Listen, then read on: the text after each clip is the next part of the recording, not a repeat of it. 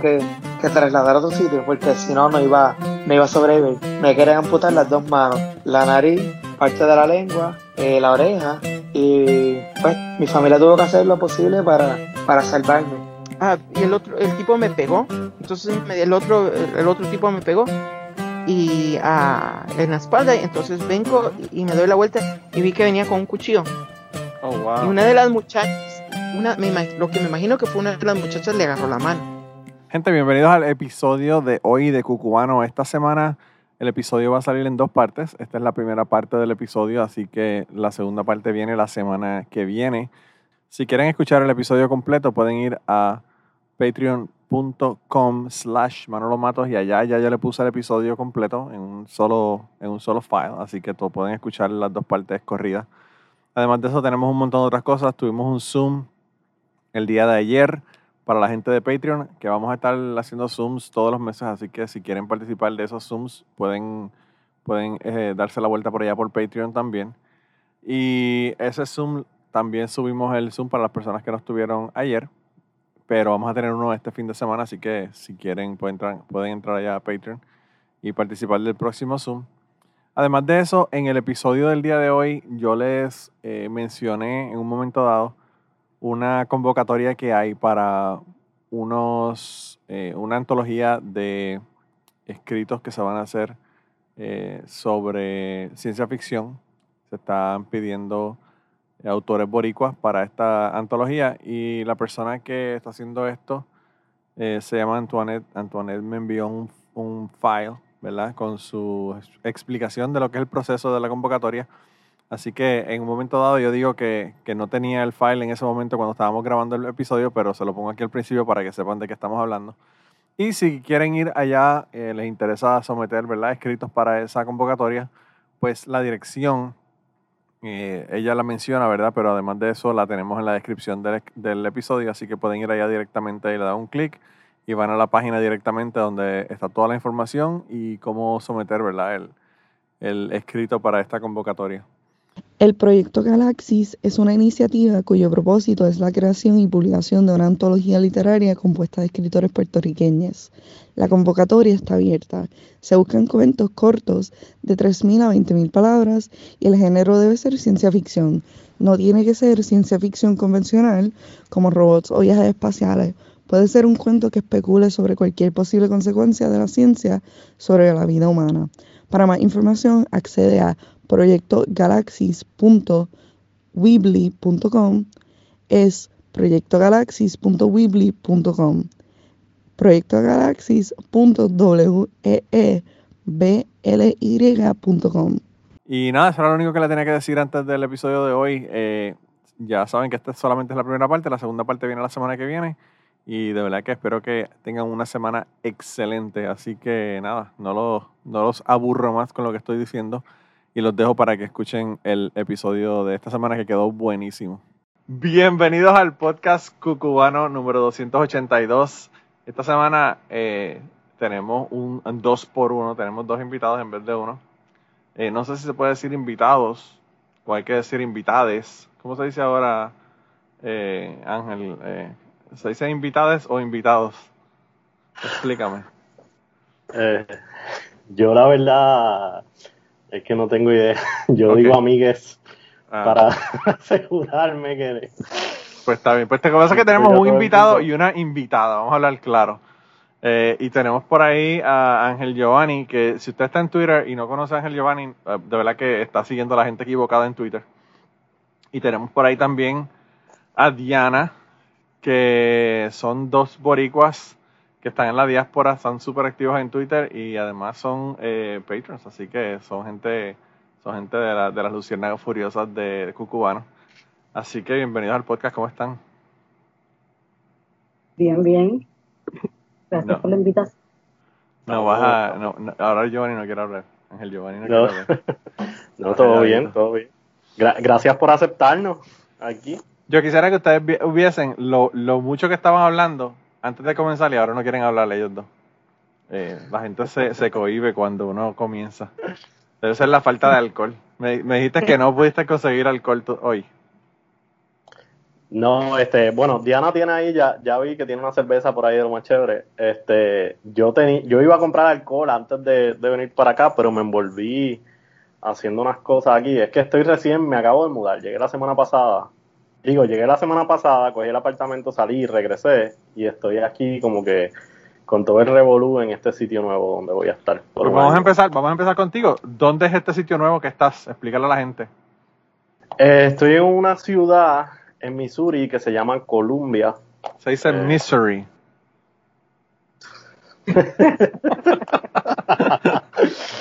No olvídate de eso. Este, Missouri. Lo sé, lo sé. Este, ¿Te has dado cuenta en una no semana lo- que llevas ahí? No me lo digas tres veces porque me monto en la I-70 y arranco por ahí. Te vas a una ciudad real. Le puedes Eh. preguntar a Diana que llevo toda la semana quejándome. Pero, pero quedándote por qué, explícame, explícame. ¿Qué, qué, qué hay de malo? Eh, No, ¿Qué hay de malo no, en el fíjate. El, el lugar está de lo más nice hasta al, al momento lo que las interacciones que he tenido con la gente de lo más chévere. Este, pero mano, yo estaba en Chicago, Sí, sí, es una diferencia brutal. Chicago Downtown, donde quiera que caminabas por ahí había gente hablando español, este, había jangueo, Y había ahí de donde tú estás no hablan ni inglés.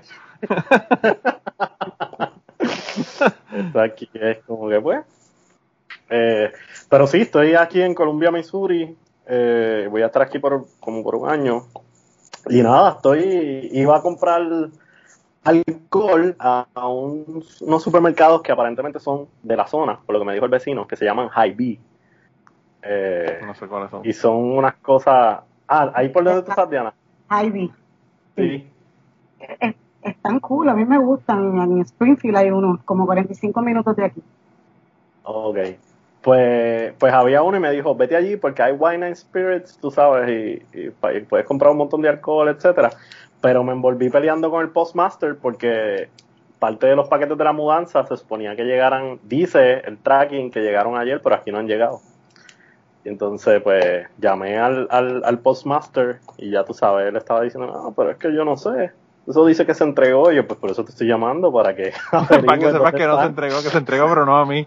Porque son como siete cajas y pues muchachos hay, hay, hay cosas, hay ropa, hay de todo un poco. Pero nada, ya aprendí la lección, en la próxima alquilo una van. Bueno, pero es que de Chicago, de Chicago donde tú estás no es tan lejos. Seis horas, seis horas más o menos. Eso lo hace uno en un ratito ahí. Lo que pasa, sí, lo que pasa es que como fue por trabajo, este, Ah, pues, ellos lo pagan. ellos lo pagan y entonces pues entre los arrangements que hicieron y qué sé yo, pues mandaron unas cajas por correo. Vaya, vaya, vaya. Sí, un error, un error. Sí. Pero ¿Y, pues- y cuán lejos tú estás de, de St. Louis? Una hora 45 de San Luis y una hora 45, dos horas más o menos de Kansas. Sí, Sí, mejor coge para San Luis. estoy en el mismo medio. Este, Fíjate, pero el- alguien me estaba diciendo que no le gustaba San Luis, que prefería Kansas City. No sé, yo no he ido a Kansas City nunca. Yo quiero ir a Kansas City porque tienen un museo de jazz y tienen un museo de Negro Leagues que quiero ir a visitar. Eh, allá, ¿tú sabes quién está en, en, en, en Kansas City? Shirley. La atea amistosa de Ah, Puerto ¿de Rico. verdad? Sí, ella está viendo allá. sí, sí, sí. Contra, con razón. Yo veía que estaba media apagada en. No la veía ya en la televisión Está, puertorriqueña. está trabajando con una, aparentemente con instituciones carcelarias, aparentemente hay una cárcel bien grande allí y ella está trabajando de support para esa cárcel, no en la cárcel como tal me parece. Pero sí, ella, ella está allá y lleva un par de años allá ya, lleva unos cuantos Wow. años. Sí. Sí. Pero yo, yo No, sí, yo quiero ir allá, yo quiero ir a Kansas, a Kansas City.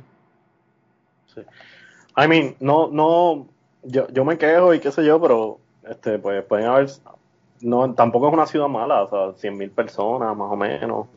Este, Sí, es tiene una ciudad proper. Yo vivo en un, en un barrio. Yo vivo en lo que en Puerto Rico se consideraría un condominio. Más o menos yo acá también. Tú también, ¿no? No, no, pero tú estás en Indiana, ¿no? No, yo estoy ahí, yo estoy en Illinois. Ah, tú estás en Illinois. Yo pensé que tú estabas en Indiana. Vaya. Yo no sé ¿Cuántos habitantes hay en donde tú vives? ¿Ocho mil? Ok, ok, un poquito más. Sí, un poquito. Donde yo estaba en la universidad habían como ocho mil y venían como seis mil estudiantes al año. Así que hay casi tantos estudiantes que venían como, como personas que vivían en el lugar. Eh, pero, pero sí, yo me mudé para este pueblo porque me quedaba más cerca del trabajo. Lo que pasa es que si yo me hubiese quedado donde yo estaba, que era el pueblo donde estaba la universidad, hubiese tenido que, trabajar, que viajar una hora para el trabajo casi, diaria, eh, ida y de, y de, vuelta, y entonces pues cuando uno trabaja 12 horas, y meterle dos horas adicionales de, de guiar está como que medio cabrón. Sí, Y sí, entonces sí. me mudé para acá para estar más cerca, estoy a como a 15 minutos de donde yo trabajo. Digo yo, digo yo donde yo trabajo, donde tengo que venir para que me paguen mi sueldo. Porque ahí dicen las malas lenguas que yo no trabajo nada, que yo no hago nada. que yo no acabo de grabar el podcast como estoy haciendo ahora. Mira, y entonces Bueno. tú, tú, eh, estoy contigo, Ángel, primero para, para que me cuentes de ti y después hablamos con Diana. Tú estudiaste en Puerto Rico, me dijiste que estudiaste el, el bachillerato y el- la maestría en Puerto Rico. Sí, ¿Y después qué hiciste? Pues en Mayagüez la maestría la hice, eh, ellos tienen un programa de maestría en biología, pero el profesor con quien trabajé trabajaba con agua, con río. Ok. Y pues como que me enchulé más o menos de, de, de, de ese estudio, etcétera, y entonces después me vine a Chicago y acá en el Midwest, etcétera, pues hice el doctorado y ya ahí estábamos trabajando, bueno, ahí trabajé con ciclos bioquímicos, carbono, metabolismo, eh, un poquito de nitrógeno por ahí, en zonas forestadas, más bien. Sigue, sigue diciendo cosas como esa para que, para que, para que eh, curiosidad científica tenga un orgasmo mientras escucha cucubano. Y Yo no he Y- visto una persona más, más entregada con la ciencia que ese hombre. Yo, yo trabajo en la ciencia, pero eh, yo no, no me emociono con la ciencia como se emociona él. Eh, ok. eh, Sí, no, es que el hombre, el hombre es entregado. Bueno, es es- entregado. es- es- pues, pero yo, por lo menos yo lo veo como un trabajo también. O sea, hay muchas cosas curiosas, pero llega un punto en el que uno dice como que, mira, pues, hasta aquí. Este, vamos a... Sí, yo creo que, yo Pero- creo que eso es lo que pasa cuando, cuando todo, todo como trabajo se contamina. Cuando yo doy clases de buceo, es como que, fuck, maldita sea, tengo que ir a bucear hoy, puñeta. Tengo que cargar tanques, tengo que ver con estudiantes, es una mierda. Tú sabes, sea que pues, es el asunto de, de cuando uno se gana la vida haciendo eso, cuando uno lo hace sin, sin, Sí, no. sin que y, el y trabajo especialmente, y no, y, y especialmente porque muchas, pues, ya, ya hay unos niveles, ¿verdad? El- cuando uno hace ciencia, pero llega un nivel en el que todo básicamente es escribir y entonces la parte interesante que es la de ir al campo, colectar las muestras, Claro, este, estar jangueando, como quien dice, por los bosques, por los ríos, etcétera, pues esa parte se elimina completamente sí. de tu schedule y lo que te dedicas es a escribir, pues ahí la cosa pues es como que un poquito más complicada. Y uno dice como que pues este A mí lo que Y- me pasa con mi trabajo es que es súper repetitivo y como es todo en el laboratorio, es como que cada cuatro horas reset and redo, reset and redo. Cada cuatro horas te trae las muestras, haces exactamente lo mismo. A las cuatro horas volvés a hacer lo mismo, a las cuatro horas volvés a hacer lo mismo. Entonces es como que es súper repetitivo. Y uno se emociona cuando le traen una, una, un- una asquerosidad negra en un vaso y te dicen, mira, ¿qué es esto? Mira a ver qué carajo es esto. Lo encontramos dentro de una línea en la planta y no sabemos qué carajo es. Yo como que finalmente puedo usar mis conocimientos para averiguar qué carajo es esa, esa, esa, ese moco negro que me trajiste en ese vaso, tú sabes. Pero, pero es bien raro, o sea, generalmente el- todas las rutinas, pues es como todo, como cualquier rutina, ¿verdad? Es, es aburrida y no, no es muy Sí. divertida. Pero tú, Diana, eh, entonces tú estás trabajando de maestra, ¿no? Sí, yo soy profesora. Ok, estás trabajando de profesora y estudiaste en Puerto Rico o estudiaste en Estados Unidos. Yo estudié, yo hice el bachillerato en la UPI en Río Piedra. Ok, Entonces, después del bachillerato hice la maestría y el doctorado en Miami. en Miami. Sí, en- ¿Y por qué no cogiste el acento cubano? Mi hermano decía que yo había cogido un poco el acento cubano, pero como ya llevo viviendo por acá casi seis años, pues Sí. entonces ya tengo como medio el cantado de aquí del, del Midwest, un acento un poco raro. Sí. Sí, no, eh, allá a mí, a mí, yo no sé cómo la gente estudia en Miami realmente, eso para mí es una, un misterio con tanta jodedera y tanta cosa que hay que hacer en Miami, es como que no entiendo, debe ser bien difícil uno poder Bueno. enfocarse. En mi caso, la, la, el jangueo y la jodedera fue en Río Piedra. Sí, Y fue tanto que cuando llegué a Miami, pues ya no tenía tantas ganas de janguear. Jangueaba de vez en cuando, pero no, no me afectaba. Sí. Yo no jangueé ni en Río Piedra, yo era tan mamado, de verdad que está cabrón. Eh, De verdad. yo casi no jangueaba. Yo, yo te- o sea, lo que pasa es que yo en ese momento estaba, me reunía con un grupo y me la pasaba con ellos y, y jangueábamos con ellos, pero no era janguear de irnos para el 8 de Blanco o para irnos para Bidis o para irnos para todos estos barras de mala muerte que hay por allí por Río Piedra. Eh, que todavía están, yo creo. Yo creo que, yo creo que todavía están, están este, digo, yo no sé si el COVID las mató, pero hasta, hasta hace muy reciente estaban allí. Eh, de vez en cuando, de vez en cuando nos íbamos en el grupo para, para Sayas, en la placita de Roosevelt, y yo ponía a leer el tarot a la gente para joder y, y me hacían fila la gente allí para que les leyera el tarot, como si yo supiera lo que estaba haciendo. sabes que los borrachos, eh, las interacciones con borrachos son súper divertidas. Eh, Entonces, estuviste en Río Piedras y no estuviste al mismo tiempo. yo pasé por la vida sin saber qué pasé. No, y el asunto no es ese, el asunto es que yo vivía en la calle Amalia Marín, esquina Macao, detrás del Burger King. Yo estaba en el medio De del meollo. Que la Yo calle. vivía ahí también. ¿En qué año tú vivías ahí? Yo empecé en el 92, terminé en el 97. Ah, no, tú, tú te fuiste y yo llegaba. Yo llegué en el 98. Ah, vaya, pues sí, no, no, yo estuve allí y, y en la calle Macao, pues yo no sé si tú sabes, si conoces bien la calle Macao, sabes que tenía un redondel al final y esa calle la yo- cerraban. Bien. Esa calle la cerraban y todo el mundo sacaba los componentes a, a- a la calle y hacía un party cabrón de la- del bloque completo. Y, y yo los podía ver desde el balcón o bajar y janguear o, o quejarme si tenía que estudiar y estaba malditos estos cabrones. Eh, Pues yo era de los que vivían en Redondel y los que nos llamaban a la policía por el ruido que teníamos. Sí, sí, sí, pues es que, es que esa, es que esa calle, hermano, eso es, es, es que eso es perfecto. Una calle con todo el mundo universitario, que tú puedes poner un carro al final, bloquear la calle, cerrarla y hacer toda esa calle y el redondel al final, un pari cabrón de todas esas casas. Y, y que eran un montón de residencias de varones, residencias de chicas, eh, residencias mixtas, apartamentos que habían, este, lo- los estudiantes habían rentado. Era como que, Mano, tremendo, tremenda vida de jodedera, bien brutal. Tú sabes. Yo tenía una- unas amigas que, que en Utuado ella vivía detrás de mi casa. Y cuando me mudé, me di cuenta que se había mudado al frente de mi casa, en el apartamento del frente. Yo estaba en el segundo piso y ella estaba en el segundo piso al frente, justo al frente. Y hacían unos paris cabrones, ese era el Pocito Dulce, ahí se la pasaba todo el mundo jodiendo. Este, tenían un, tenían un, un- una, tenían hasta, hasta una forma de llamarse desde afuera súper particular.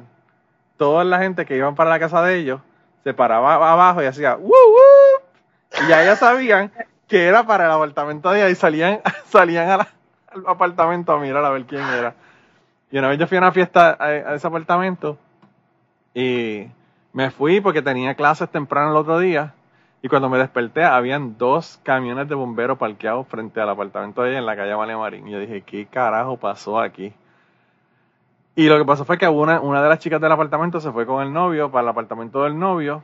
La otra estaba allí en el apartamento y a esa se le habían perdido las llaves del apartamento cuando mientras estaban decorando porque era una, una un party de Halloween. Y pues ella no tenía las llaves, la compañera no tenía las llaves y cerraron la puerta, cerraron el portón del, del, del balcón para entrar al apartamento y se quedaron encerrados y tuvieron que llamar a los fucking los bomberos para que cortaran el portón de la, de la Ay, vete por carajo. para arrancar básicamente la, la reja completa para ellos poder salir del apartamento porque se le habían perdido las llaves y nadie tenía llave y yo como que vete para el carajo que debacle cabrona eh, pero sí mano este la Yupi, la Yupi. Yo todavía sigo diciendo que mi alma mater es la Yupi, aunque, aunque te- estudié por acá. Eh, eso uno, uno no se le, no se le, no se le va, ¿verdad? No, no. Ya, pero tú estudiaste literatura, ¿verdad? Literatura comparada y eh, historia del arte. Oh, wow. Qué brutal. Yo, a mí me, me encanta la literatura, pero, eh, no sé, creo que pi- pienso que tuve profesores que no fueron muy buenos. Yo tuve una clase de español avanzado, Español avanzado no, yo entré en segundo año de español porque cogí avanzado en, la- en la escuela. Y ese segundo año de español fue literatura española. Y estuvo bien brutal la, la clase. Y tuve una clase en inglés que era este de poesía y de obras de teatro. No, nunca llegamos a la parte de teatro. Estuvo un año hablando de poesía y no, no hablamos de la... el, profesor al final del primer semestre dijo, bueno, yo no voy a hablar de teatro porque ahí todavía nos queda un montón de hablar de poesía y, y habló de poesía. Y me, me gustó mucho la... Me, gustaron mucho las clases. Pero tú tienes un blog, realmente la razón por la que yo te conozco y por la que me ha llamado la atención es que tú tienes un blog y yo te leo en el blog, así que cuéntale a la gente sobre tu blog, Diana. Este, bueno, el blog yo lo comencé a escribir más o menos hace como un año. Y cuando yo entré a estudiar, bueno, cuando yo estaba en- haciendo el, voy a, a dar un poco hacia atrás en el tiempo. Cuando yo estaba haciendo el bachillerato, yo eh, quedé embarazada de mi hija y entonces, eh, pues, ocupada como madre y después fui a estudiar la maestría y el doctorado, pues, yo había dejado de escribir por muchos años. Y entonces el año pasado yo dije, bueno, ya es momento de ponerme a escribir porque siempre era algo que yo estaba clara de que era algo que yo quería hacer y que yo sentía y tenía la necesidad de escribir. Y entonces pues por eso hice el, el blog. Entonces hice ese blog y poco a poco creo que tengo más lectores y, y pues lo que, lo que trato de hacer es como un, crónicas, ¿verdad? Como tratar de relatar un poco pues eh, mi vida como puertorriqueña, como profesora, aquí en el medio de, de los grandes planos de Illinois. Este, a veces a veces pienso que voy a escribir porque a veces uno no hace aquí nada, literalmente, y menos en la pandemia. Pero pues es como más un ejercicio para pues los pasos futuros a lo que me dedique a escribir más adelante y que y vaya a publicar. Yo, te voy a ser bien sincero, yo seguía muchísimos blogs, incluso tenía uno eh, hace muchos años atrás y ya casi nadie tiene blogs, pero los blogs que yo seguía eran totalmente burdos. Eh, el blog tuyo es literatura, básicamente. Eh, por eso es que me gusta tanto. Porque, porque, bueno, una cosa es uno hacer un blog de jodedera, como el Blade o como No. qué sé yo, nerdote cuando estaba Chente haciendo el blog y todas esas cosas y los cuentos que contaba. Y otra cosa es escribir, una persona que sabe escribir, que realmente, tú sabes. eh, Sí, este. Yo, yo me acuerdo de, de esos blogs así, cuando Twitter estaba empezando y, y las redes. Yo no sé si tú llegaste a leer el de Manny. Manny el de de Bayamón. Manny, claro, este, eh, me murió de un cabrón confundido. sí. con ese, con ese Y- título nada más, ya tú sabes lo que vas a esperar cuando, cuando lees el, el, el blog de Pero para ese año, para, ese- para esa época había un montón, porque estaba Sorpréndeme, estaba La Letrina, estaba Manny, estaba Meldócrata, estaba yo, estaba el Blade, est- ah, bueno, había un montón, estaba Jodeína, que yo creo que era un tipo, pero bueno, esos son, esos son mis assessments, ¿verdad? Eh, no, no creo, no creo que caracterizaron un personaje femenino adecuadamente en ese blog, porque realmente no, eh, no creo que haya sido una mujer.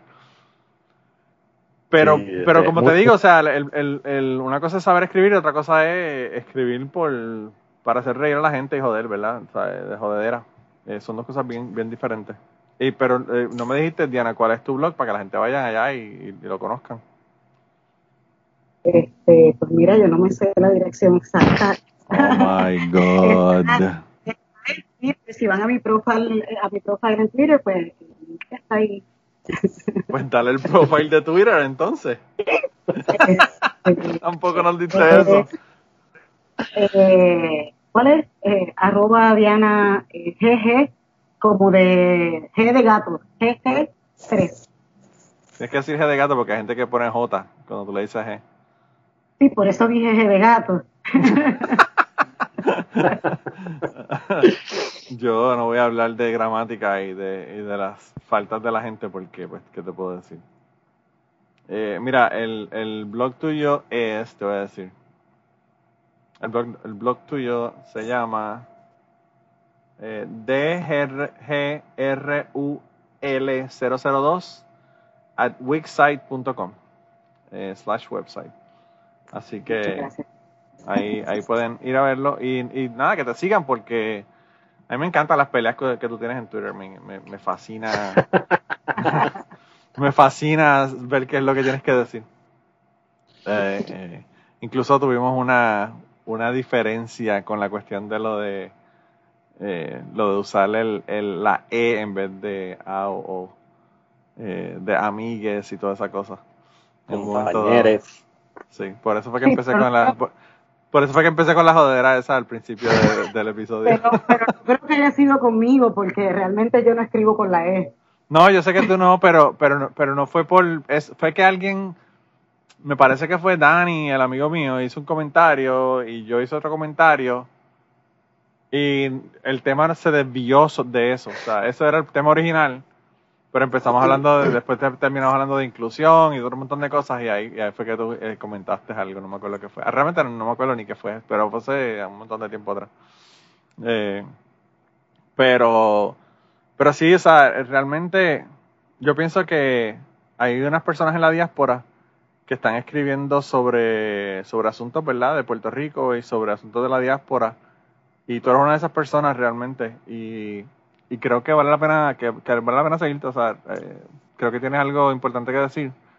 A pesar de que la- a la gente de la diáspora nos dicen que nosotros no podemos hablar, que tenemos que meter la, lengua en el culo cuando se trata de Puerto Rico. No quieren que digamos nada, ¿verdad? Pero, pero, pero creo que sí, o sea, yo pienso que eh, aunque las personas de Puerto Rico piensen que nosotros lo que hacemos es criticar, joder y decir que donde estamos es mejor que en Puerto Rico y toda esa cosa, pues obviamente queremos lo mejor para Puerto Rico. Eh, y yo creo que a veces esa intención eh, de las personas que estamos en Puerto, eh, que estamos fuera de Puerto Rico se pierde esa esa o, o no se pierde, sino que no se, no se ve. Las personas piensan que estamos atacando. Y no hay nada más efectivo para que joder, a un- joder a un grupo de personas es como dividirlos y ponerlos a pelear entre ellos, ¿verdad? Claro. Eh, no ¿Qué? sé. Es lo que sucede, que es lo que sucede en Twitter todo el tiempo, ¿no? Eh, estamos peleando unos con otros. Twitter, Twitter, Twitter lo que pasa es que tú puedes poner un bebé riéndose y alguien te dice, fucking bebé de mierda, ¿por qué pones un bebé? Hay mujeres que no quieren tener bebé y eso debe ser su decisión. Si no quieren tener hijos, pues que no tengan hijos. Y, y tú sabes, cualquier cosa que tú pongas, por más, qué sé yo, insignificante o, o buena, Tonta. ¿verdad? Que tú puedes pensar que es, pues siempre va a haber alguien que lo va a criticar. Sí, Sí, yo trato sí. de consciente de cuando voy a tuitear, tuitea- tuitear algo, trato de estar bien consciente de, espérate, que no vaya a salirme alguien peleando por esto o por lo otro, porque siempre le buscan, le buscan punta a todo. Sí, yo lo que tengo, yo- a, a mí mi, mi, mi terror es que yo eh, me ponga a pelear o a joder a alguien porque tiene mala ortografía o algo y yo tener un, un error ortográfico en el tweet que le estoy enviando. Ese- a veces a las 3 de la mañana me despierto en una pesadilla y esa es mi pesadilla. que le dije bruto a alguien por la gramática y que yo, yo escribí algo mal. Yo, Yo, yo eh, yo evito, yo evito a toda costa corregirle a las personas por- porque soy profesora de español, entonces me siento mal corrigiendo a la gente en Twitter, me- como que no me corresponde. Así que pues, No, no, no, te suicidas. Es que te suicidas porque con todos los errores que hay en Twitter, ese sería tu trabajo full time. Pero, Sí. pero ya de por sí, yo, yo he visto que di- si Diana le contesta a alguien, rápido el, el, el punchline para atrás para Diana es como que, ah, una profesora escribiendo tal cosa aquí en Twitter. Claro. ¿Cómo es posible? Pobres estudiantes. O sea, eh, Lo primero, lo primero que hacen es van y checan tus tweets a ver con cuál tweet que tú hiciste eh, pueden empezar a joder. Sabes, Sí. oh, oh, tenía que ser independentista, o tenía que ser una profesora, o tenía que ser una pendeja que se mudó de Puerto Rico y vive ahora en Estados Unidos. O siempre, ¿sabes? Es como siempre ahí van hacia atrás a ver qué es lo que pueden, que pueden agarrar, ¿verdad? Para empezar a, a joder con eso. sí. Sí, y lo peor es que hacen screenshot y después lo sacan de contexto también. Ah, bueno, claro, eso, eso esa es la, la ley, ¿verdad? Esa es la ley. Eh, no Yo- sé, yo, yo pienso que Twitter, a pesar de que es una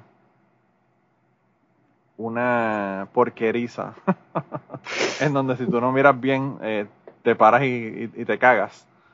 eh, pues tienen su, tienen su, tienen su utilidad, ¿verdad? A mí me gusta más Twitter que ninguna de las otras redes sociales, a pesar de toda la toxicidad que hay en Twitter. Sí, yo también lo disfruto mucho más. Todos los días yo disfruto Twitter. Es que lo, tiene lo, negativo, pero también tiene lo positivo.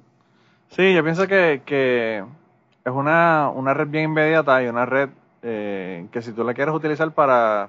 Bueno, mira, ahora mismo, por ejemplo, el otro día, eh, ahora que estoy este, hablando de esto, eh, hay una...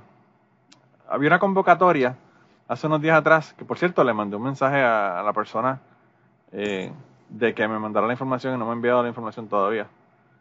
si, si para cuando esto salga la persona me ha enviado la información, pues la, la pongo.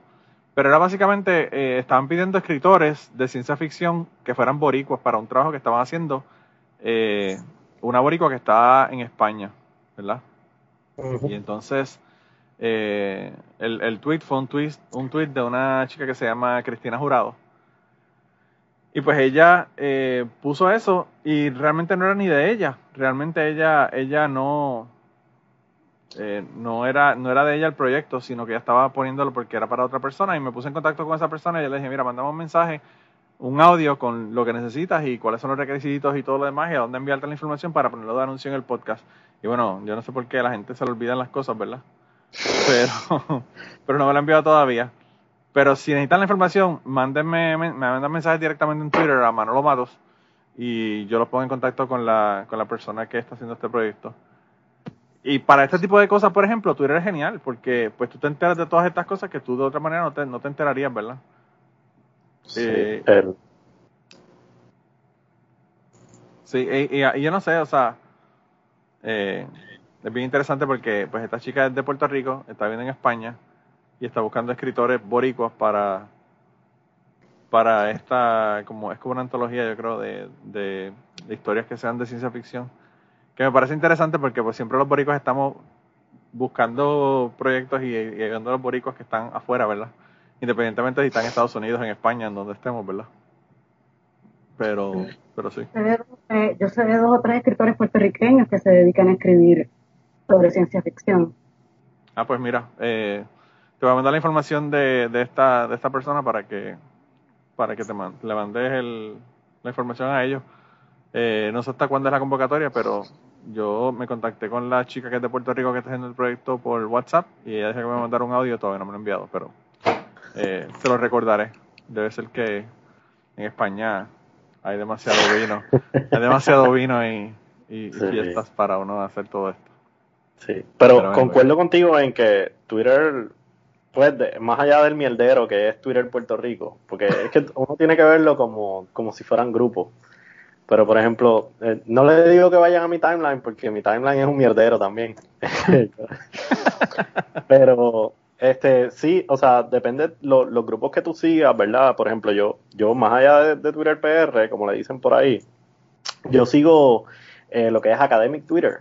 Y ahí salen muchas oportunidades eh, buscando que sí, estudiantes de maestría, doctorado en ciencias, en distintas disciplinas y pues eh, es una buena, ¿verdad? Es una buena forma de diseminar información ahí. Y de igual forma, por lo menos en, el área de las ciencias, no, no sé si, si lo escucharon o, lo, han escuchado recientemente, pero ah, hubo uno, una profesora que publicó un artículo que cuando tú pones, cuando tú publicas un artículo científico y lo compartes en Twitter, en estos grupos de Academic Twitter, Science Twitter, eh, la cantidad de views que termina teniendo el artículo durante esos primeros meses de publicación es mucho mayor que la cantidad eh, de views que tuviera si no lo hubieses publicado. Entonces, ahora está esta tendencia de que, pues mira, publico este artículo y entonces disemino, ¿verdad? La ciencia, la trato de mascar, como quien dice, y, pongo un breve resumen del artículo, etcétera, lo publico, lo, lo pongo en Twitter, y entonces,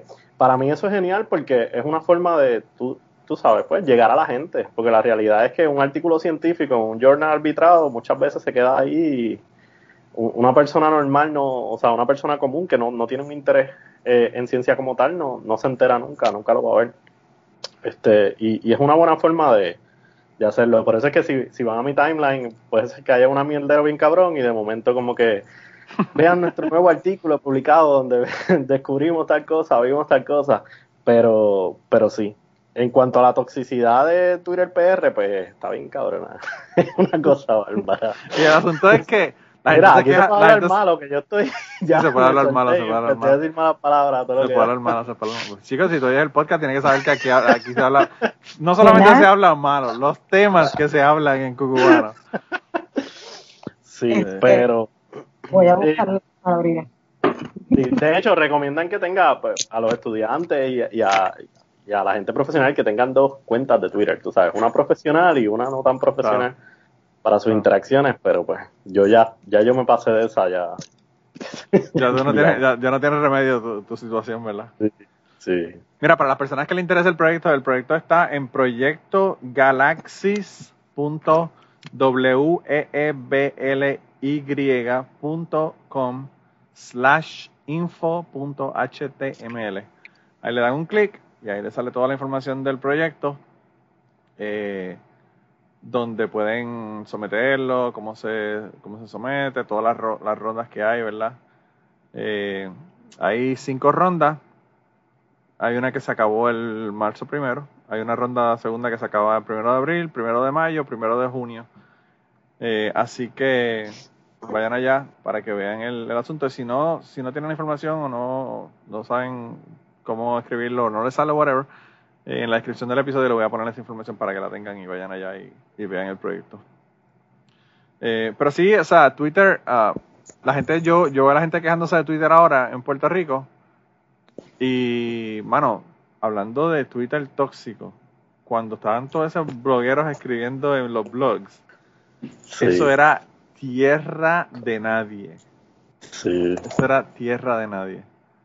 Eh, pero, eh, de verdad que, mano, o sea, wow. Era, era, Pero era ta- otra cosa. También tiene que ver, Manolo, con, con el anonimato. Yo no sé, para el 2012, 2013, por allá mucha gente todavía estaba en el anonimato cuando escribía y ya tú sabes. Eso Sí. era como una, un go, una luz verde. Y ahora no, ahora pues mucha más gente ha adoptado el poner su cara, su identidad. eh, y yo creo que eso tiene mucho que ver también. No, y la gente que era, la gente que estaba en el anonimato, la sacaron a, por los pelos a, a la luz pública, o sea, ¿eh? ya, o sea, ya no es eh, Macetaminofen, ya es Alexis Zárraga, ya no es eh, José Irán Alcaraz, es eh, el Blade, ya no es este Gasustar, ¿verdad? Ya todo el mundo sabe quiénes son esta gente, ¿entiendes? Entonces, pues ya no, no es lo mismo, ¿verdad? Eh, pero sí, el anonimato está cabrón porque es lo mismo que pasa con los comentarios en, en, en YouTube y los comentarios en Twitter y los re- replays y toda la cosa. Es que tú ves gente, o sea, yo, yo tengo gente que me que me escriben y me comentan y yo los miro y dicen, tienen dos followers y están siguiendo a cinco personas. Y yo como que, mano, esta cuenta se abrió hace dos meses y es un nombre con un número al final 51. Eh, con un Ok. 51, claro. Y entonces, pues tú sabes qué es lo que hay. Tú sabes que es una persona que hizo esa cuenta para, joder, realmente para empezar a poner mensajes, tú sabes. Y, y uno tiene que pues darle peso, ¿verdad? a Eso también y saber cuándo uno se va a poner a discutir y cuándo no. Porque se le va la vida a uno, ¿verdad? Yo, fíjate, Blanca, Blanca de autorizar, yo la quiero muchísimo. Esa mujer es tremenda. Pero, mano, a mí me preocupa su, su hígado porque ella le va a dar una úlcera o algo peleando con gente en Twitter. Eso está cabrón, o sea. Y la gente jodiendo. O sea, la gente jodiendo que le dicen gorda como si eso fuera ofensivo para ella, por ejemplo. Como que, eh. Y, o, o se ponen a joderla y decirle, oh, pues claro que eres feminista, y obviamente eres gorda, y obviamente, tú sabes, todos los estereotipos la mierda que habla la gente. Y, y pues ella, mano, se pone a discutir con esta gente y a veces está y hace un hilo cabrón de, de 10 tweets y yo como que, ¿para qué tú le das importancia a esa partida de cabrones que están en Twitter? Que, número uno, casi no tienen followers, número dos, son nadie, y número tres, fuck them. O sea, en última instancia, fuck them. ¿De qué carajo tienen que decir esa gente de ti? O sea, con tú bloquearlos, desaparecen mágicamente de tu, de tu timeline. Así que eso es lo que hay que hacer, tú sabes, bloquear gente y mandarlo para el carajo. Yo, yo lo que hago con la gente es eso. Cuando yo hago un comentario, alguien me se pone a joder, Y yo me di cuenta que es una cuenta fotuta de, de- de- de- del partido que sea, ¿verdad? Porque hay cuentas fotutas, la gente piensa que las cuentas fotutas son solamente para los estadistas, pero hay cuentas fotutas de todos lados. Todo, Eh, todo. Sí. Pues yo los veo y digo, eh, fuck it, la- la- lo bloqueo es para el carajo. Y, y, y ganancia para ellos y ganancia para mí porque yo gano porque yo no los veo. Y ellos ganan porque se creen que ganaron la- el argumento, ¿verdad? Con que tú los bloquees. Eh, así que allá, allá ellos. Mira, y entonces, Diana, tú estás trabajando en donde, eh, estás trabajando acá en una universidad. Sí, yo trabajo en un, en un liberal college, es una universidad pequeñita de mil estudiantes más o menos. Oh, wow, qué brutal. Qué brutal. ¿Y estás dando clases de español como segundo idioma o, o de qué estás dando las clases? Sí, bueno, yo doy clases de español como segundo idioma, español básico 1 y 2, también doy español para hispanos, doy clases de literatura, literatura latinoamericana, literatura caribeña, me especializo en el Caribe. Este, Sí. Y ahora mismo estoy dando la primera clase que doy en inglés, eh, eh, introducción a los estudios caribeños. Wow, qué brutal.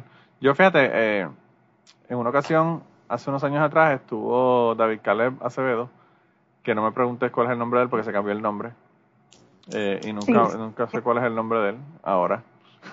Pero él, él vino acá cuando todavía era Da- David Caleb porque le invitaron para la Universidad de Vanderbilt en Nashville a hablar sobre, sobre sus libros. Y yo llegué con él ese día aquí y él dio un taller que me, que me gustó muchísimo el taller que dio. Yo, yo estuve en el taller que él, que él dio allá. Pero lo que, me, lo que me di cuenta fue de la, una comunidad brutal que había de personas que estaban estudiando estudios hispánicos y literatura eh, latinoamericana en un lugar como Nashville, ¿verdad? Que es un lugar que uno pensaría que no, que no están haciendo este tipo de estudios. Eh, y no era gente solamente de Puerto Rico, era gente de, de todo, o sea, yo, yo, la gente con la que compartí era, había gente de Colombia, había gente de Venezuela, había gente de, de México, o sea, había gente de todos lados. Y, y me pareció de verdad que genial el programa que tenían aquí en, en Vanderbilt. Eh, ¿Y cómo tú entonces llegas a, a, a Illinois? Porque, o sea, ¿cómo, ¿cómo decides, verdad, venirte para acá? Este, bueno, A mí me jode que me hagan esa pregunta, pero yo se la hago a la gente. ¿Y cómo tú terminaste en Kentucky? es donde había trabajo disponible. La realidad es que el campo de trabajo para los que estudiamos, los que hacemos el doctorado en español, que salimos a, a trabajar como profesores, este, uno envía, qué sé yo, 75 a 100 solicitudes. Y de esas 75 a 100 solicitudes te llaman, qué sé yo, 10 o 15. Y después eh, eh, se reduce ese número. La realidad no hay mucho trabajo y uno pues toma el trabajo que hay. Claro, yo no solicité, yo no solicité en el, en el oeste, porque yo no me quería ir para el oeste y porque el papá de mi hija vive en el este, y entonces tampoco quería estar tan lejos de, de- que ella no estuviera tan lejos de él. Y entonces pues surgió este trabajo y pues la realidad es que no hubo otra oferta. Sí. Después de tantas, de tantas entrevistas y tantas solicitudes, la única oferta fue esta y, y a último momento y era un visiting professor. Y luego del visiting professor, pues le gustó mi trabajo y me, me ofrecieron quedarme entonces. Sí, eso, eso vi recientemente que pusiste que, que recientemente ya eras, ya eras profesora como tal del- de, la, de la universidad. Qué bueno. Bueno, ya ahí, ahí ya pues eh, sería associate professor después de los cinco años de estar acá. Sí. Y entonces, eh, definitivamente entonces ya te quedas acá, ¿no? Pues la realidad, a mí me gustaría regresar a Puerto Rico, siempre lo digo, si me parece una oportunidad de trabajo allá, me iría y pues principalmente pues para estar cerca de mi, de mi mamá y de mi familia. Sí. Llevo, llevo por acá como 13, 14 años y, la realidad es que me, me gustaría estar ya allá. Pero en caso de que no se pueda, pues yo creo que por, por, por unos cuantos años aquí me quedo, pues estoy bien. No me encanta el sitio, pero no estoy mal y mis colegas son muy amigables y la gente aquí es simpática, a pesar de todo. Me quedo No por te han dicho, no te han dicho, you're not from around here, ajá.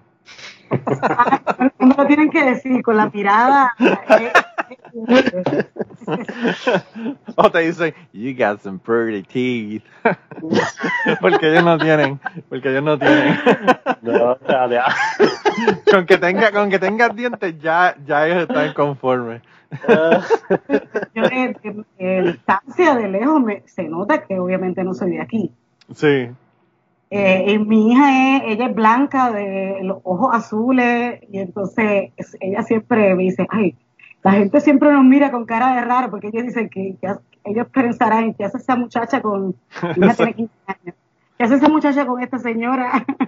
Esta es la, la, la, la nena de la casa que la está trayendo la... La, La de esto, cuido. la, la, de- la que la cuida, sí, la- Pero le- le- ahora, entrando ya aquí, le- les digo, algo que el Midwest tiene que es bien característico es la forma en el, el politeness. La gente es tan nice sí. y se te pueden estar cagando. O sea, antes de, de cagarse en tu madre, buscan algo bonito que decirte y entonces después te lo dicen y. Pues e- eso depende del día, cómo, cómo me agarre eso. Hay días que es como que me sabe a mierda ese politeness de todo el mundo y es como Sí. que. Y hay días que es de, de lo más chévere. Pero, Lo que pasa es que es politeness, pero tienen, tienen passive aggressiveness. Exacto. Aquí nadie te dice nada directamente. vuelta. Sí, da mucha vuelta, exacto, para decirte algo, algo directo. Es como que, mira, Sí. y uno pues tiene que aprender a, bregar con ello. Porque si, si tú le dices algo muy directamente, también se ofenden. Como Ah, que, no, claro. No, aquí, aquí hay un chico, aquí hay un chico que trabaja conmigo en la planta, que el tipo es de Buffalo, New York. no. Y ese es el yankee trabajando, el yankee trabajando en la planta, nadie lo quiere. Y hermano, el tipo más cool con el que yo trabajo es ese tipo. Pero como Sí. el tipo es straightforward y le dice las cosas a la gente, le dice, mira, tú hiciste esto mal porque lo hiciste mal o whatever, o esto hay que hacerlo de esta otra manera. Pues ya el tipo es, tú sabes, es un, es un desagradable, nadie, nadie quiere, nadie quiere hacer nada con él. Yo cuando, este día que compartí con, con David Caleb, a mí me tomó un par de años como que caer en tiempo con la, con la cuestión del, de, ¿verdad? Del passive aggressiveness que hay aquí en, en, en- en- no aquí digo yo, ¿verdad? Digo aquí en el- todo el sur y en el Midwest. Eh, y David Caleb, el día que yo fui, a- fui a Nashville y lo vi, le dije, ¿cómo te gusta? ¿Que te, te gusta Nashville? ¿Cómo está? Y me dice, sí, mano, esto, esto está brutal, pero aquí la gente son unos passive aggressive brutal. y yo como que, cabrón, te tomó seis horas saber que esta gente son passive aggressive, a mí tomó dos años, para que tú veas la diferencia de lo que es ser una persona que observa y una persona que no le importa, ¿verdad? O que no, que no observa. pero sí, sí, sí, ese, ese, ese asunto es bien, bien complicado realmente. Sin embargo, hay otras cosas en las que ellos te preguntan straightforward. O sea, hay personas que yo los he conocido y de la, de la primera me dicen a qué iglesia yo voy. Eso es algo normal aquí, preguntarte a qué iglesia tú vas. Eh, obviamente, en base a la contestación, va a ser el juicio que van a hacer sobre ti inmediatamente, sin, sin preguntarte más nada, ¿verdad? Pero, pero yo, este, no sé, a mí, eh, a pesar de que la gente es pasiva agresiva, como que me agrada más que la gente sea agresiva. O sea, no sé, en, los hispanos y en Puerto Rico la gente es súper, súper agresiva. Están eh, a, a un segundo de cagarse en tu madre, ¿verdad? Eh, y en parte es porque pues todo el mundo es así y en parte es porque siempre están tratando de joderte, ya sean la, qué sé yo, la, la dependiente de la tienda o la, o la, chica, la chica que te va a cobrar el agua en la oficina de, la, de, de- de acueductos o lo que fuera. Pero, pues aquí eso, eso, a pesar de todo, eso aquí no lo hay. Y entonces, pues en ese sentido, pues a mí me gusta. Yo no sé, eh, yo creo, Diana, que el problema de las personas que llevamos tanto tiempo fuera de Puerto Rico va a ser el poder adaptarnos nuevamente a Puerto Rico. Porque nosotros vamos a Puerto Rico y estamos con la familia y eso es perfecto. Uno obviamente quiere estar con la familia. Pero yo no sé si, si las personas se ajusten. Mi, mi tía, que vivía en Atlanta, murió hace unos años atrás, pero ella vivió en Atlanta como, qué sé yo, 30 a 35 años. Y se fue para Puerto Rico y ella como, no pudo, no pudo con el asunto. Duró como 5 años en Puerto Rico y se fue. Porque no podía con los tapones, porque no podía con esto, con lo otro. Con el calor. El calor también le jodía muchísimo a ella. Yo, yo soy uno que cuando ya ahora va a Puerto Rico, el, el calor es horrible. O sea, no, no sé, no, ya no, no, no siento que, me- que me agrade como antes. Este, no, deja eso. Yo, Y bueno, yo años en Miami y en Miami pues hacía calor No, sí, también. en Miami más o menos igual, sí. Sí, pero, pero mira, yo, yo paso, yo pasé el, antes de la pandemia, yo pasé siete meses en Puerto Rico y la verdad del caso es que, el, y, y aquí, ¿verdad? Sin que me caigan chinches, es que la, en Puerto Rico se vive en un estrés bien constante, o sea, bien, bien heavy entre cosas, por ejemplo, pues yo estaba trabajando remoto desde allá y eh, era una jodienda cada vez que se me iba la luz dos veces al día en pleno meeting, etcétera. Este, entonces, son cosas que, que la realidad del caso es que el, podrán decir, pues la gente que está en la isla que uno se pone pendejo porque está acá, etcétera, pero no, es eso, es que uno quisiera poder decir, mira, que las cosas funcionen, porque muchas cosas uno las ve allá y, la realidad del caso es que eh, no funcionan. Y, en, y lo que dices, Manolo, el, el servicio es inexistente. Tú vas a un sitio y es como si te estuvieran haciendo un favor este, hasta para venderte una botella de agua. O sea, y la realidad, pues, o sea, me disfruté esos meses que estuve allá y, y, fueron súper buenos, estuve con mi familia, etcétera, pero a la misma vez eh, es bien complicado porque entonces uno dice como que, coño, o sea, o sea, siempre se pierde algo y especialmente después que uno lleva mucho tiempo acá, pues que está se acostumbra, es la realidad. No se acostumbra a, unas cosas y es complejo. A mí me gustaría volver, eh, pero estoy de acuerdo contigo en que el choque, pues, ese choque quizás cultural de volverse a adaptar eh, va, va a ser evidente. No, y el asunto es que además de eso también va a ser el choque de, mano, tú ya estás agringado. Esa es la, frase favorita. Cuando tú dices, yo quiero ir a, un lugar y no tener que hacer fila, por ejemplo, estar tres horas para sacar el certificado de nacimiento, ese tipo de cosas. Eh, y el asunto es que es interesante porque te dicen, ah, es que tú estás agringado. En vez de decirte, coño, deberíamos de trabajar para que eso sea de esa manera, que no tenga uno que estar tres horas haciendo este proceso, ¿verdad? Yo, en, una ocasión, y esto yo creo que lo conté hace años atrás, pero pues lo vuelvo y lo cuento para las personas que llegaron al podcast recientemente. Yo estaba en, en Utuado, en una barra, al lado de la mejor pizzería del mundo, que se llama Tavos Pizza en Utuado. Dense la vuelta a los que no hayan ido. Eh, había una barra allí, ¿verdad? Entonces eso fue hace como, qué sé yo, 10, 12, 15 años atrás. Fue hace un montón de tiempo atrás. Y yo estaba con la gente mía de mi clase eh, mi clase graduanda, generalmente el salón oval mío, se reunían todos juntos eh, una o dos veces al año. Y estaba, cuando yo iba para Puerto Rico, los llamaba y les decía, ah, vamos a beber. Y nos íbamos todos para la barra eh, y nos encontrábamos. Y estábamos todos allí. Y había un amigo mío que lleva desde el 98 viviendo en el área de Washington, D.C. Estaba yo.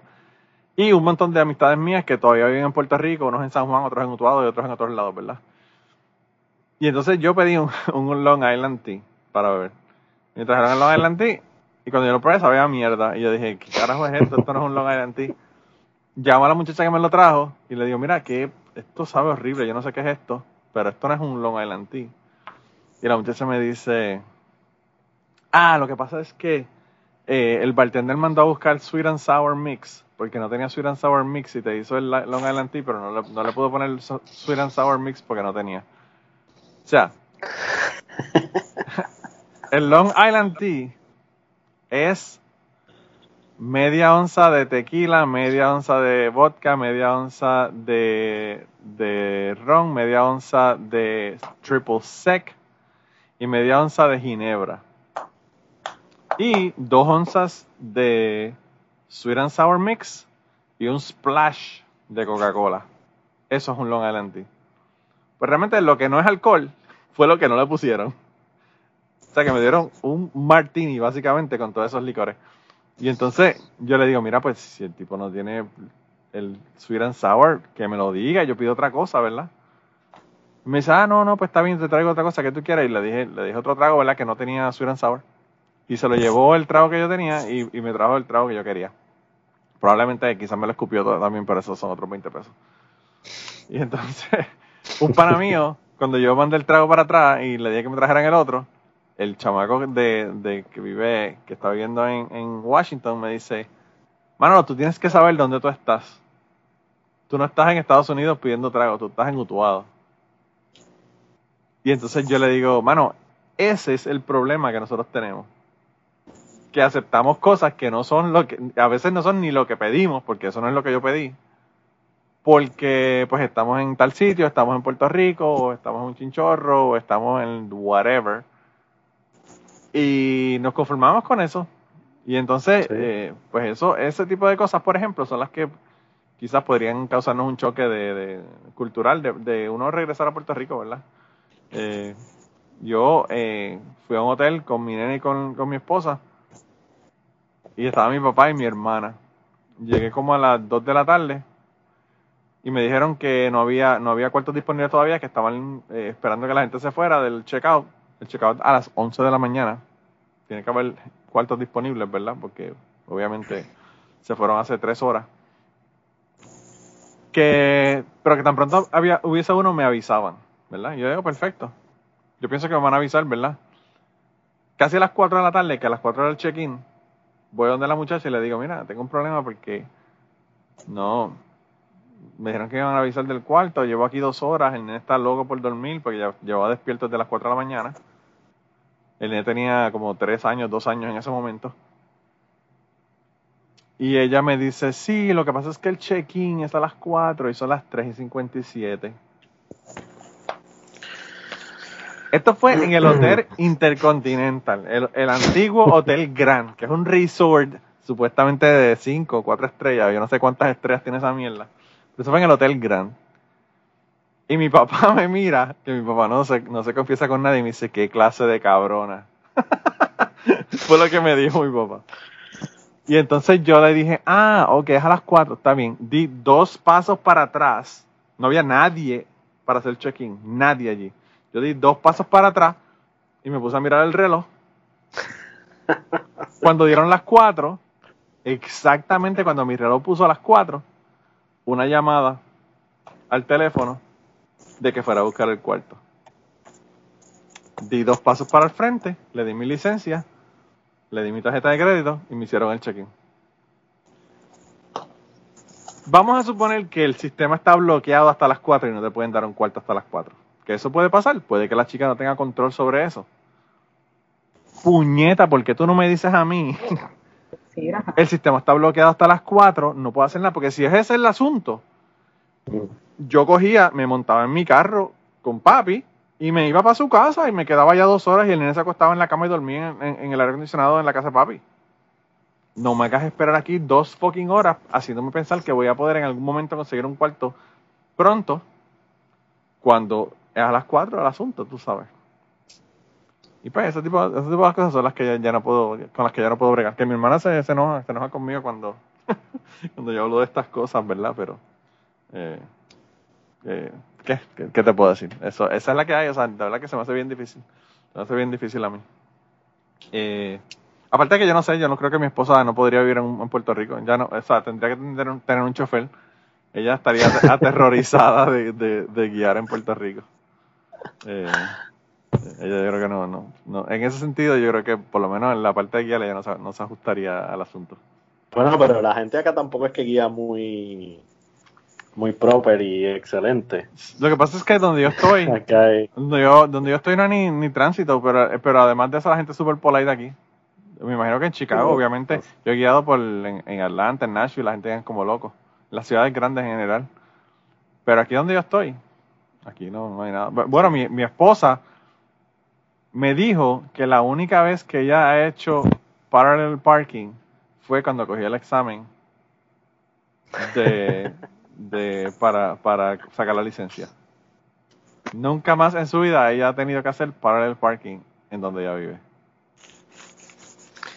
bueno, Si se acuerda, supongo yo que ya ni se acordará hacer. Probablemente ni se acuerde, yo no sé, pero probablemente ni se acuerde ella. Yo me, yo me estacioné y ella me dice, wow, pero como tú te estacionas y yo como que, si yo no hubiese podido estacionar de esta manera, no hubiese podido estacionarme nunca. Ella, ella ve camiones guiando por el viejo San Juan y se espanta y dice, ¿cómo es posible? Y Con las calles tan, tan pequeñas, ¿verdad? Que haya. Pero bueno. Eh, Sí. Mira, y entonces tú estás trabajando con, con quién, Ángel. yo estoy trabajando con el gobierno ahora mismo. Está bien, pero, pero ¿qué estás haciendo con ellos? Pues yo, yo soy biólogo con ellos. Este trabajo para una de, la- de las agencias de conservación del gobierno federal. Sí. Y entonces, nada, básicamente el, estaba en Chicago, estaba en la parte de. Hago mucho, ha- hacíamos mucho compliance con NEPA Endangered Sí. Species Act, todas estas cosas. Y entonces, pues, ahora el- obtuvimos un grant y unas cositas en cuestiones de research y por eso es que estoy por acá, porque vamos a estar... eh, tenemos un proyecto que va a estar cubriendo, ¿verdad? Eh, parte de... eh, gran parte del, de la- del Midwest y entonces la oficina que va a estar a cargo, pues está por acá, en esta área. Ok. Vaya. Y hasta aquí vamos a dejar el episodio eh, del día de hoy. Ya saben que está en Patreon eh, completo el episodio si lo quieren escuchar allá. Y si no, la semana que viene vamos a tener la segunda parte, así que no se la pierdan. Nos vemos y se cuidan mucho. Y antes de terminar el podcast del día de hoy, queremos dar las gracias a las personas que nos han ayudado, ¿verdad?, para hacer el podcast posible. Eh, la primera persona que quería agradecerles a Raúl Arnaiz, que me hizo el logo de Cucubano. Eh, Raúl Arnaiz lo consiguen en patreon.com slash Raúl Arnaiz y allá pueden ver sus trabajos. Realmente al- Raúl es tremendo artista. Y además de eso, la canción del podcast la canta Maida Belén con Rafi Lina en la guitarra y Kike Domenech en el 4. Queremos darle las gracias también a ellos por permitirnos utilizar la canción para el podcast. Además de eso, a mí me consigues en patreon.com slash Manolo Matos o me consigues en Twitter como Manolo Matos y el podcast lo consigues como Cucubano Pod. Así que por allá nos puedes enviar mensajes, nos puedes decir eh, que nos quieres contar historias, te puedes autoinvitar a participar en el podcast. Siempre estamos buscando invitados nuevos que tengan historias interesantes, así que no, no dudes en llamarnos si tienes una historia que nos quieres contar.